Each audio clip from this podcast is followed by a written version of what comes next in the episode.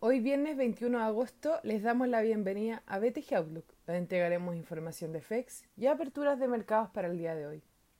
El tipo de cambio abre en 789, al alza con respecto al cierre ayer, con los mercados negativos a nivel global. Los futuros de la bolsa americana caen un menos 0,4% luego del rally de las acciones tecnológicas con el Nasdaq alcanzando máximos históricos ayer. Europa cae un menos 1,25%, mientras que Asia cerró mayormente positivo.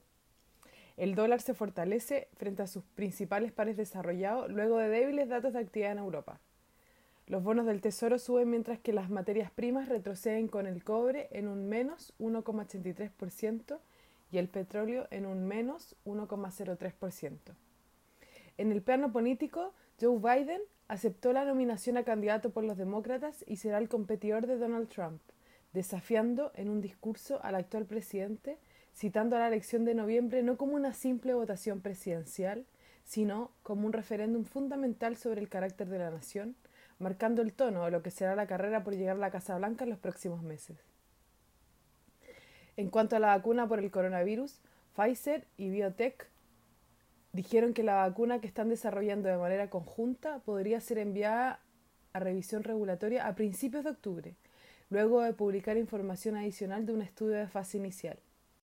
En esta fase se registró fiebre leve moderada en menos del 20% de los pacientes, y el positivo anuncio respecto a la cronología de la vacuna llevó a los futuros a registrar ganancias iniciales que fueron borradas por las preocupaciones respecto a la recuperación económica.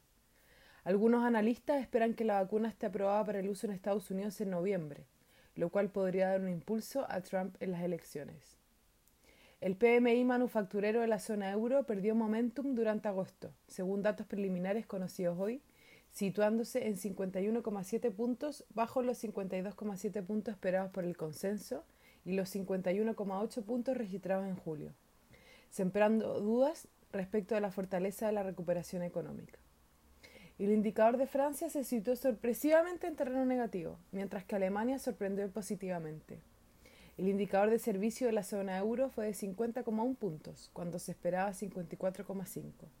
En Estados Unidos hoy se conocerá el PMI manufacturero de agosto a las 9.45, que se espera haya avanzado hasta los 52 puntos, mientras que el indicador de servicios se espera se sitúe en terreno expansivo, anotando también un avance respecto a julio. A las 10 se conocerán las ventas de viviendas usadas de julio. El tipo de cambio transa en 790 hasta ahora, con el dólar fortaleciéndose a nivel global y las monedas emergentes retrocediendo. La principal resistencia para hoy será 790, mientras que el soporte se encuentra en 786. Muchas gracias por habernos escuchado el día de hoy. Lo esperamos el lunes en una próxima edición.